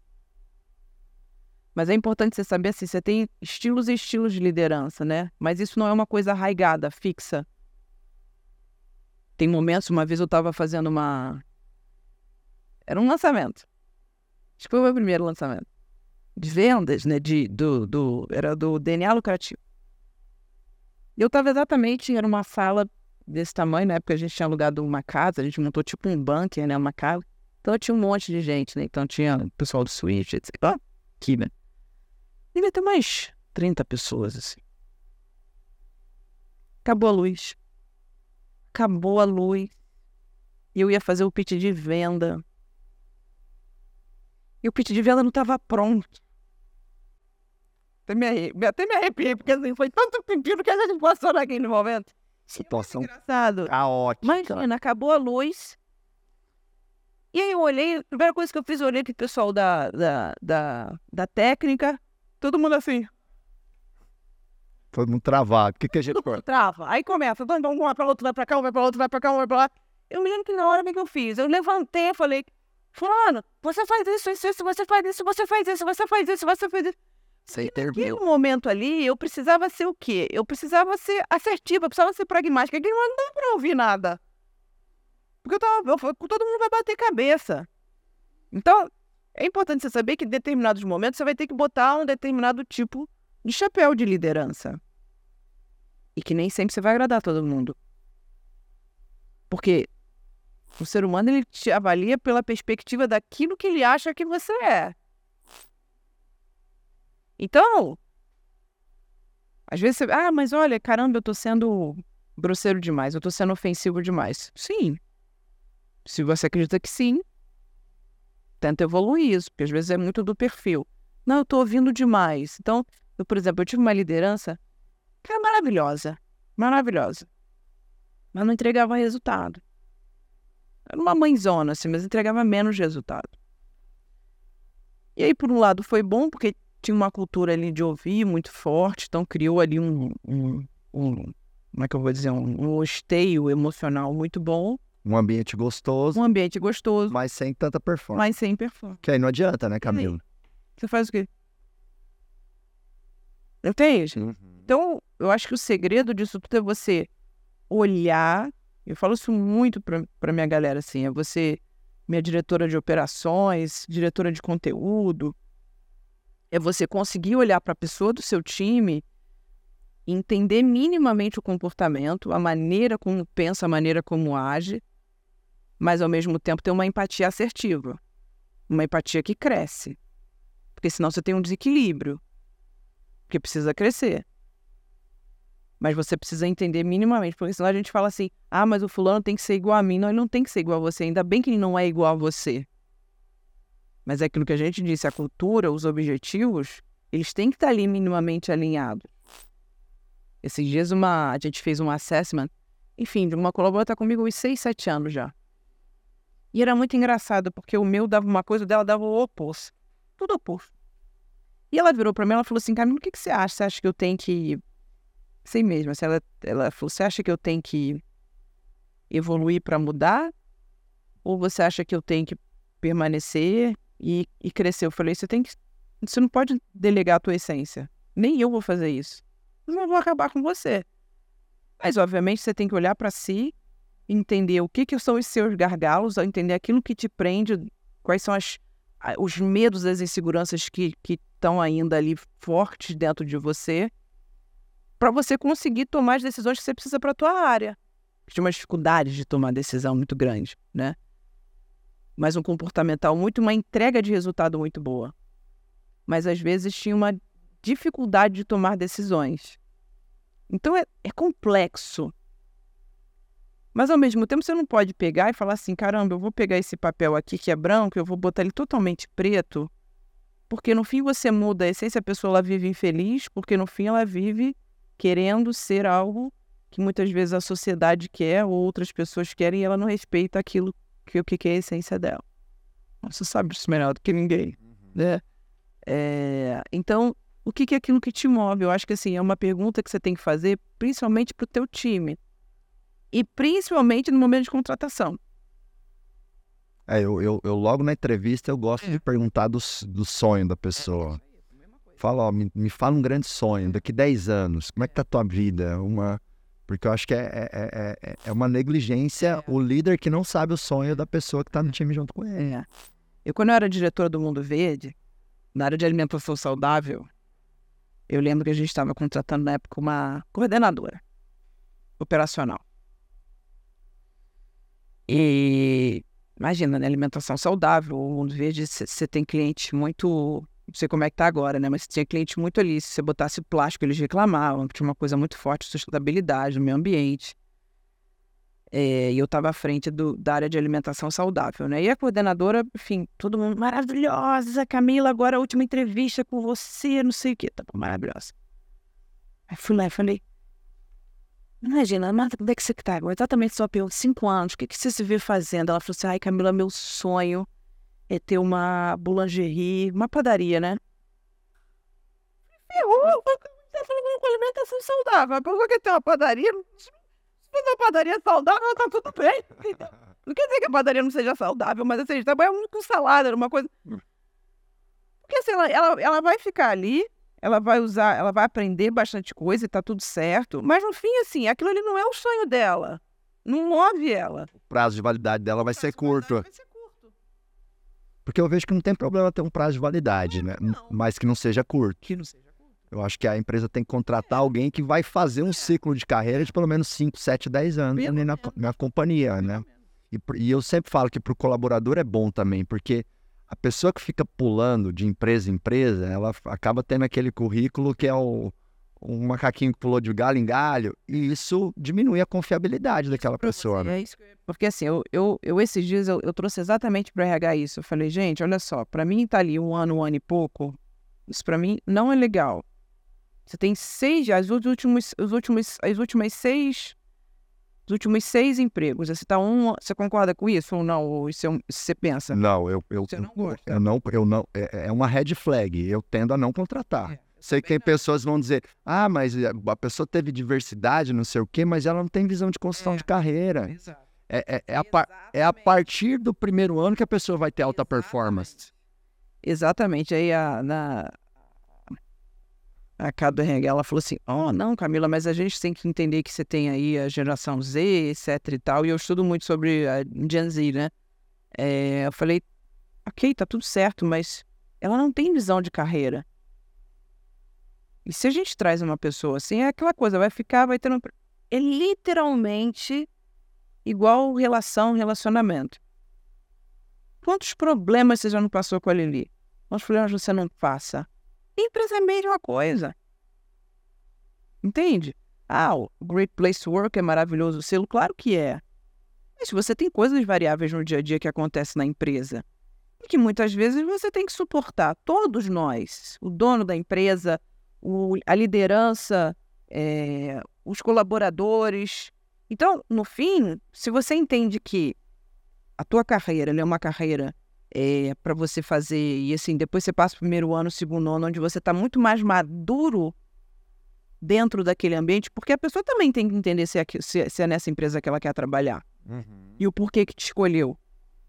Com certeza. Né? É um direito dela. É um direito dela. Mas ela entrar com essa visão, não, Mas- pô, quero, quero ter um ciclo legal É. aqui. Ou não, eu estou desempregada, eu preciso ganhar, etc. Então, assim, é um ciclo curto, assim. é- é- então, isso para mim também, também é uma red flag. Eu acho que é ruim pra pessoa e ruim pra empresa. É, é perde-perde. É bom ouvir isso, porque é, eu falei, gente, será que a minha cabeça tá ficando muito arcaica? Eu tô ficando meio cringe, sei lá. Mas com certeza. E uma outra coisa, ent- então assim, as pessoas me perguntam, mas Camila, caramba, né? Hoje você investindo em tantas empresas, né? Poxa, você sentou naquela cadeira do Shark Tank Brasil, é prêmio disso, prêmio daquilo. Eu falei, gente, eu faço a mesma coisa há 25 anos. Porque eu fui me aparecer mais agora, porque eu fiz um, um programa de TV, mas eu faço a mesma coisa há 25 anos.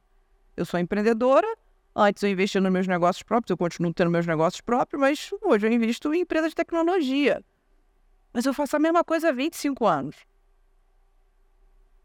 Então, é, é engraçado, né? Porque você vê, é, é, isso sim, em mercados diferentes muitas vezes, mas a constância é ela que te traz a maturidade, é ela que te traz o resultado.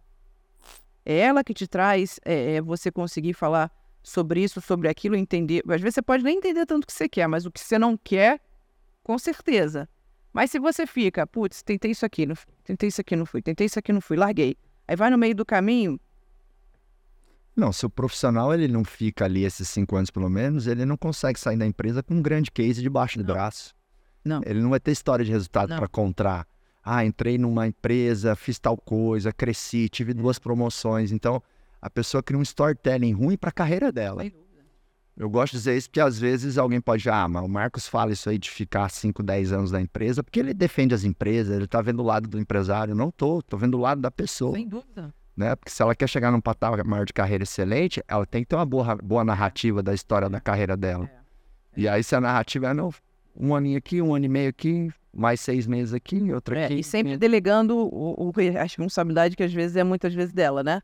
Uhum. Ah, não, aqui não deu certo. Não deu certo porque a empresa. Esses dias eu tava. Foi muito engraçado. Esses dias a gente tava. Enfim, tava testando uma nova vaga. E aí eu quis conhecer a pessoa.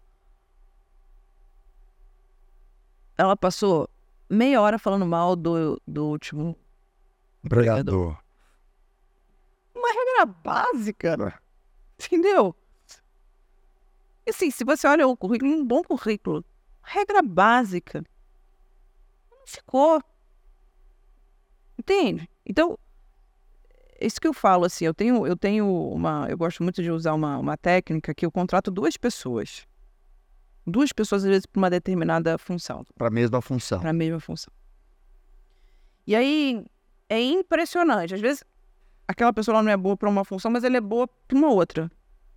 Ou às vezes não serve. Nesse caso eu tinha feito isso, tinha duas pessoas para a mesma função.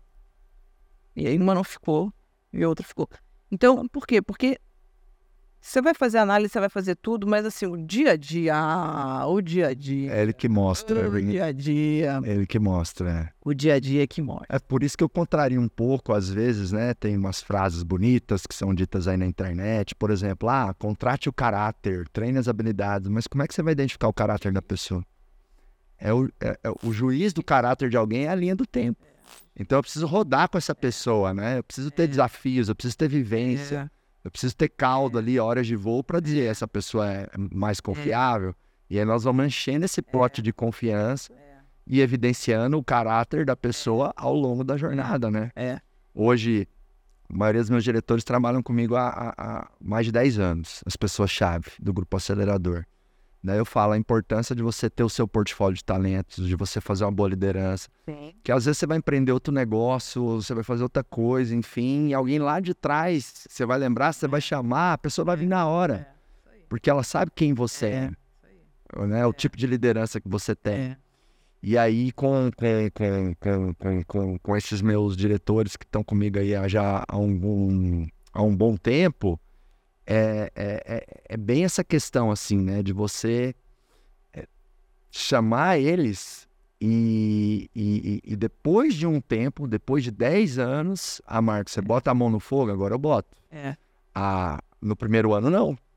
Tá, hoje o meu nível de confiança na Rai, no Alexandre, no Vinícius é 20 vezes maior do que há 10 anos atrás. É. Então eu sei que eles têm caráter, É. eles têm alçadas altíssimas, É. mas não teria como lá no recrutamento, né? É. Então é legal você destacar. É. isso. E você contrata dois por quê, Camila? Já sabendo que talvez não dá certo, Sem dúvida. já é um backup. Para aumentar a assertividade e já para ter um backup. Boa. Porque às vezes quem tem um não tem nenhum, né? É. Mas assim, eu, eu tenho algumas particularidades. é, por exemplo, é, o meu nome ele é, ele é muito confundido com a empresa, né? Sim, sim. É, é, E o que, que acontece? Tem muita gente que quer chegar até mim. Né? Da forma que tem muita gente que quer chegar até você. Uhum. Mas a TV, ela traz uma coisa de efeito halo, né? Você fica... Pessoal, ah, Ah, então eu acho que você não vai ter defeito nunca, né? Que é uma grandíssima mentira. Com certeza. É, e o Shark Tank ele traz muito essa coisa, né? Do poder, de ser trilhardário, né? Não, É. chegou o trilhardário lá, aquela coisa. Imagina, né? Aham. Mas tem uma outra coisa que é o fã. Então, eu, eu tenho sete fã-clubes. Sete. Né? Até eu conseguir. E aí, as pessoas elas querem mandar muito presente. Muito. E eu não consigo, imagina, né? É, primeiro você tem uma questão ali de segurança, segundo Sim. que a pessoa manda um presente, ela fica na expectativa que você poste alguma coisa e às vezes ali não tem uma cadência ali para você poder postar. Mas eu já tive pessoas no meu time que eram bem próximas a mim, que aceitavam um presente para a pessoa poder me mandar presente. Então, era como, imagina você trabalhando comigo e assim, Marcos, olha só, eu vou te dar essa garrafa aqui, mas eu preciso que também essa garrafa chegue a Camila.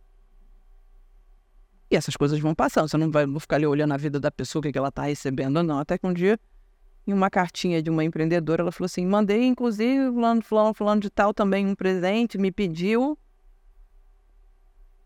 Como é que você lida com uma situação dessa? Uma de pessoas conduta é totalmente antiética, né? uma conduta totalmente antiética. Mas você entende que a conduta e, e o valor, ele vem. Do dia a dia. Não dá pra detectar isso na entrevista. Por isso que é, recrutamento é, é, Às vezes acerta, às vezes erra. Eu falo que é que nem anúncio na internet. Às vezes a gente grava 100 anúncios pra ver que um vai dar certo. Nossa, é, o, é o famoso teste AB. Tem o teste AB das pessoas, né? É igual apresentar pitch.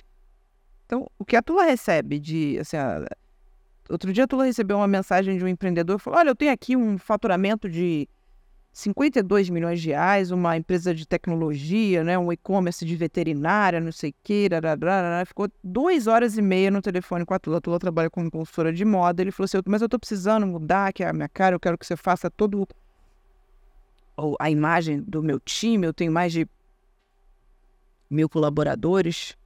Isso me desce a Tula, a gente estava em casa no dia. Você não vai acreditar!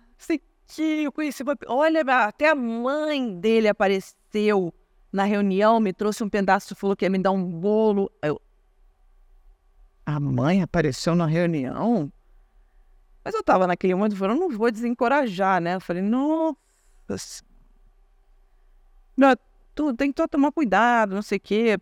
Provavelmente, é, se tem negócio de tecnologia, deve me conhecer. Não, nem te conhece, Camila. Quando eu falei o seu nome, nem te conhece. Bom. Falou que tem uma oportunidade de tanto por mês. Gente calejado, né? Uhum, uhum. Não. Passou uma semana e mandava mensagem todo dia. E um dia comprou a caneta que ia assinar o contrato com ela. Eu falei, ah, isso é uma grandíssima mentira. Passou uma semana, passou uma semana e meia. A gente tinha entrado de férias, mandou outra mensagem falando assim: Puxa, caramba, dei um Google, descobri quem é a Camila Farani. Nossa, não acredito, vocês estão juntas. Eu posso falar com ela? Falei, vou ficar falando, eu te avisei, nada disso. Falei, mas precisa, a gente precisa aumentar o nível de, de consciência. As pessoas me perguntam, é, Bom, resumo essa história, o que, que aconteceu? Ela teve que bloquear a pessoa, porque no fim ela falou que estava querendo contratar para poder uma palestra, etc. Então eu falei, não tem problema. Tá bom, passa para o time comercial. O time comercial foi. Quando a pessoa foi comprovar o Pix, ela mandou um Pix falso. Sim, eu ficaria aqui uns cinco dias só te contando histórias. Histórias assim, é. Desse tipo. Então, por exemplo, foto com um amigo. Todo mundo falou, oh, mas Camila, mas eu, eu, eu não marco porque vão nessas pessoas. Uhum. E não é porque eu não queira, porque meu nome vai, me marca pra poder ganhar seguidor, não sei o que. Eu falei, você não, não vai ganhar seguidor, mas assim, vai ter gente que vai te acessar. É normal, entendeu? Mas é chato para as pessoas. Então, uhum. Eu tô falando isso por quê? Porque ó, a gente hoje vive era da, da cultura da, da superexposição. Uhum. Né? É, é, e você tem que ser muito estratégico mesmo. Você tem que construir a tua audiência. Ou você é ponto com ou você é ponto fora hoje, né? Mas, ao mesmo tempo, o que vem com isso é uma outra coisa que temos que lidar, principalmente as empresas, as empresas que já são nativas digitais para poderem entender. Então, são coisas assim que eu nunca na minha vida poderia imaginar. Desde mandar mensagem para minha mãe, para falar para minha mãe que queria comprar o meu telefone, minha mãe falou, meu número, né? Minha mãe falou, cara, uma coisa que eu dei seu telefone, eu ia vender seu telefone. Eu gostei. Recebeu uma boa proposta. Ela assim, gostei, olha, tô gostando. Legal. Camila, como você distribui seu tempo hoje entre as suas diversas empresas, suas frentes, suas iniciativas? Então, um eu... pouquinho dessa, dessa rotina, dessa distribuição de agenda. É, eu... Porque você é sócia de vários negócios e às vezes é um desafio, né? É. Eu, eu, eu, entrei em oito empresas, então às vezes tem esse, esse desafio, né? Claro que tem a empresa mãe ali, que é o grupo acelerador, onde eu coloco é. mais energia. É. Mas você procurar dar atenção para todo mundo, equilibrar todos os pratos. É, eu, eu, eu, eu, eu assim, eu, eu dou mais atenção ao grupo Farane, né? Então é como se fosse aí 60% aí e o Grupo Farana, ele, ele tem o Ela Vence, né, que é a plataforma é, de empreendedorismo feminino. Tem a área de investimento, que é Investec, tem a área de branding e a área de conselho, né? É... E aí, o que, que acontece? Para cada uma dessas áreas, né, eu tenho o GEDs, né? uhum. né? É, mas, por exemplo, as empresas que eu sou investidora, eu não sou investidora majoritária, eu sou investidora minoritária. Então, eu não sou a protagonista do dia a dia, né? É, algumas são vias pools de investimento, então você tem outros veículos que cuidam. Outros, quando é a Camila ou na pessoa física ou a minha própria holding, que acaba sendo a pessoa jurídica, mas só a Camila ali, só eu. É... Essas eu controlo muito, né? Também é, eu tenho um executivo que, que, que, que fica à frente, né? Mas muitas eu controlo via reporte, via reuniões, Aí quando eu faço parte dos boards, né, hoje eu faço parte do board da PicPay, da Tem Saúde, da Play, da Nuvem Shop, pessoal do comitê de, de growth, né? Então são reuniões ou bimestrais ou trimestrais, né? De duas a três horinhas, né? Na PicPay, do comitê de auditoria também. E no mais, assim, o meu dia a dia é um dia a dia, assim, de, de assim, isso aqui pra gente é um momento de glamour, né? Mas assim, não tem glamour nenhum, assim, pelo contrário, até me cobram, ah, mas você deveria mostrar o seu dia a dia. Eu falei, você tem certeza que não querer? Porque o meu dia a dia é um dia a dia de reunião, de fazer, de ir lá, acontecer. Mas depois de algumas, é, de alguns é, momentos emocionais muito pesados, né? Assim, é, onde, eu, onde eu cheguei a um limite de exaustão, eu entendi que eu deveria considerar o meu corpo, né, a minha mente, as quatro inteligências mental, espiritual, emocional e física como também uma empresa. Porque era a forma que eu consegui entender, já que eu amo negócio, eu adoro fazer negócio, eu vivo fazendo negócio, isso aqui também é uma empresa. Vou arrumar mais uma empresa para eu cuidar melhor, É, que sou eu mesmo. Exato. Caramba, isso- essa, aí ó, essa, essa, essa analogia é excelente para É. muitos empresários que não cuidam de si, né? Olha para você como É. você É. SA ali, É. né? Parafraseando a revista, né? Mas você é um, É. é como se você fosse uma empresa, fazer a gestão disso. Exatamente. E aí, o que, que você implementou? Na, na- E aí, o que, que eu Quando- trouxe, né? Assim, eu trouxe não só o exercício físico, assim, eu não sou nenhuma super. Eu, eu tenho uma, uma, tenho uma academia em casa, né? Mas eu já tenho academia em casa há alguns anos. Eu falo isso com vergonha, porque eu não tinha decência, eu não tinha dignidade de subir um andar para uma academia, tá? Eh, aí eu falei, chega, porque eu falei, não adianta eh, eu ter 40 anos, eu tá bem financeiramente de vida, mas o meu corpo, eu tava com todas as taxas alteradas, pressão alta, colesterol alto, tudo alto.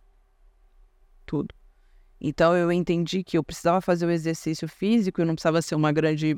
eh, mas eu precisava fazer o exercício justamente para eu poder manter a minha paz. Então hoje eu faço meia hora, 40 minutos de exercício físico, não todo dia, eu faço três vezes na semana. Ainda é um desafio para mim, né? Eu fiquei ali numa balança, engorda, emagrece, engorda, emagrece, engorda, emagrece. A comida para mim ela é um grande ele é, um, é aquela indulgência, autoindulgência. Ai, trabalhei tanto. Ai, agora eu adoro comer. Taurina, né? Adoro. Eu sou taurino também, É. eu como feito um desesperado. É. Mas você deu um, um- um- uma transformação assim muito Foi, foi. É, e é um movimento que eu quero fazer. Mas eu entendi que eu não posso também achar que eu vou de um dia para outro fazer, porque eu não vou. Então é uma coisa que eu tenho feito paulatinamente, né? A mental, ela sem dúvida nenhuma, ela envolve muito a forma de pensar, a forma de reagir, a forma de entender os problemas, a forma de olhar para você e falar assim, caramba, né? Todos nós estamos passando por alguma coisa na nossa vida. Então, cada vez mais entender o outro. A espiritual é que é, cada vez mais assim, é, é, não está ligada à religião, você sabe muito bem disso, mas é como que eu consigo é, saber que eu sou ali uma pontinha dentro de um universo de mais de 7 bilhões de pessoas, que eu não sou nada, então eu preciso cada vez mais crescer. É o que me dá pé no chão, é o que me dá humildade, né? É o que me dá sabendo que eu, o que, que eu quero deixar para o mundo, o que, que eu quero deixar para as pessoas. E a emocional, assim, eu acho que é o que rege tudo. É o que rege tudo. A emocional é assim, você pode. Tudo pode estar ótimo, mas se a sua cabeça não estiver boa, esquece que você está ali. Eu já tive alguns momentos onde a minha cabeça estava muito, muito, muito ruim, com muitas coisas boas acontecendo, e eu olhava para aquilo e falei: tá bom, mas isso está acontecendo aí. Eu tô aqui, mal consigo levantar da cama, mal consigo. Então, é, é, e, e, e quando você entende que isso muitas vezes é uma disfunção química do teu cérebro, né?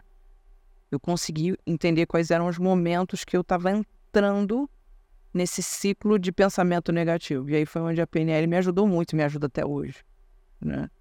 Então, você sabe, empreender é muito bacana, mas ele é solitário às vezes, né? Você fica... é, e, e acho que a pandemia ela deu uma acelerada, né? Muito home office, muito ali, etc e tal. Eu tenho o meu é quase praticamente tudo remoto. Provavelmente no próximo ano eh, eu vou mudar isso, mas assim, então você perde um pouco ali do contato humano. Então isso acaba fazendo com que você tenha ali momentos mais.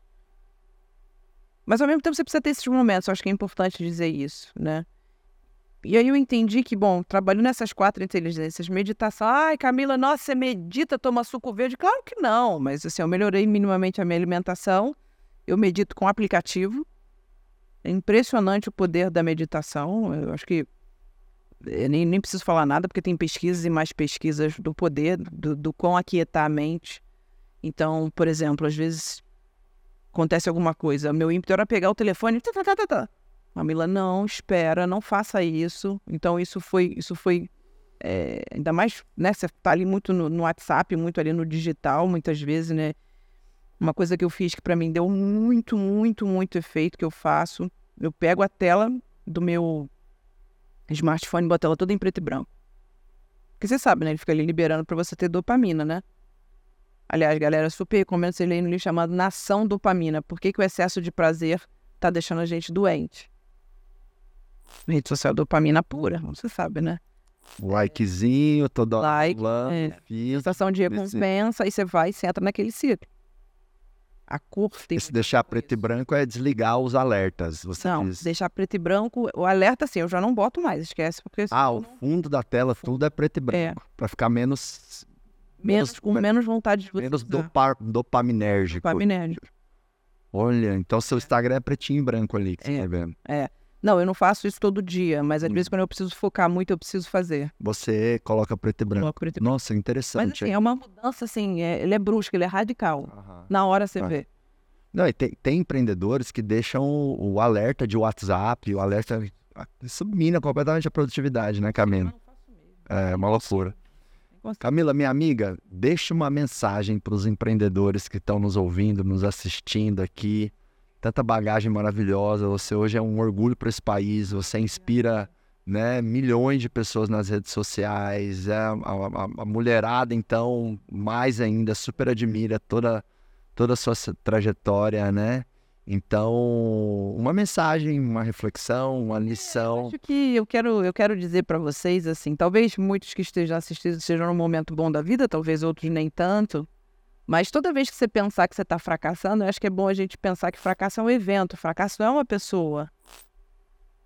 Né? Então, é, é, o fracasso eles são etapas, né? E você precisa fracassar. Imagina o quão chata a vida seria se a gente só vivesse é, no topo ou a gente só vivesse com coisas legais. Isso é o que a gente, todo mundo acha que faria a gente feliz, né? Mas sem dúvida nenhuma, você como todo bom inquieto ou inquieta, é, você sabe o poder de você conseguir cada vez mais é, entender que essas nuances, né? é, muitas vezes elas são nuances temporárias, mas elas vão existir. E no final das contas, assim, é ser feliz no processo, né? Ser feliz naquilo que você está vivendo, sem dúvida nenhuma. Você já começou a escrever a sua história, mas no final das contas, é, é, se você pensa só em sucesso, grande sucesso mesmo, sucesso é ser feliz. É verdade, né? É. Muitos empreendedores, ah, eu preciso do próximo milhão, da próxima máquina, da próximo. Da casa, do próximo carro, do próximo. E acham que, que, a, que a prosperidade vai trazer felicidade, sendo que elas, elas caminhando juntas, elas são É. construídas mais rápido e são autoalimentadas, né? Essa minha decisão mesmo de vir focar no grupo acelerador não foi uma decisão financeira. Imagina. Foi uma decisão, assim, de, de buscar mais a minha felicidade, de poder ter mais, imprimir mais aquilo que eu acreditava num, num negócio, porque eu era sócio minoritário do meu pai da família, né? Então, a empresa tinha, sim, um pouco da minha identidade, mas tinha mais a identidade do meu pai, que, enfim, era o presidente da empresa, era um acionista majoritário e tal. E, e- e eu já fazia uma boa grana, eu já fazia muito dinheiro, né? Para quem nasceu em Doverlândia, tem gente que acha que eu nasci em berço de ouro, mas eu nasci, nasci em Doverlândia. Do- do- Do, Doverlândia, Doverlândia. interiorzão de Goiás. E tipo assim, tanto a família do meu pai quanto minha mãe tinha uma vida assim, completamente ok, né? Eu fui criado pelos meus avós e quando era criança, meu avô puxava leite. Ele tinha um caminhão velho, puxava linha de leite e tal. Aliás, a sua avó é uma coisa, viu? Olha. é fofinho. Ah, né? eu quero conhecer a senhora, viu? Agora é uma senhora pra mim. É a vovó mais gatinha do Ai, Brasil. gente.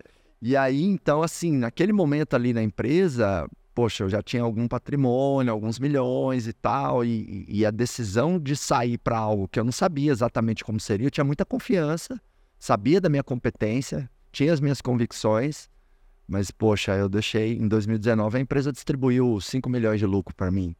né? o, o meu Prolabore era 150 mil reais. Não. Eu tinha 31 anos. Eu nunca sonhei ter aquele tanto de dinheiro. E você, né, jogar o papo chapéu ou queimar uma ponte É, de uma coisa que já tem ali um fluxo de receita gigante, não foi uma decisão financeira, foi uma decisão buscando mais felicidade. Isso aí. E aí isso acabou explodindo a minha prosperidade, o grupo acelerador cresceu demais, mas só corroborando essa questão assim, né? Vamos ser felizes no processo, mesmo com as dificuldades. E o mais importante, são as decisões difíceis que vão ditar quem você é. Legal. São as fáceis, são as difíceis. Então, galera, tome decisões difíceis. Boa, sensacional. Camila, eu vou soltar um pod aqui nesse microfone, você solta um acelerar nesse aí. Show. Vou mandar minha energia pra galera ali, você manda sua energia pra galera ali. E esse pode acelerar no final, direto eu gosto de comentar. É a nossa energia convidando você a implementar a fazer acontecer, a pegar algo do que você ouviu, do que você refletiu aqui, Sim. colocar em prática e construir uma empresa cada vez mais abundante, mais maravilhosa, que a sua família merece, o nosso país também precisa Sim. de empresas prosperando Sim. cada vez mais. Então, ó, Ah. pode! Acelerar!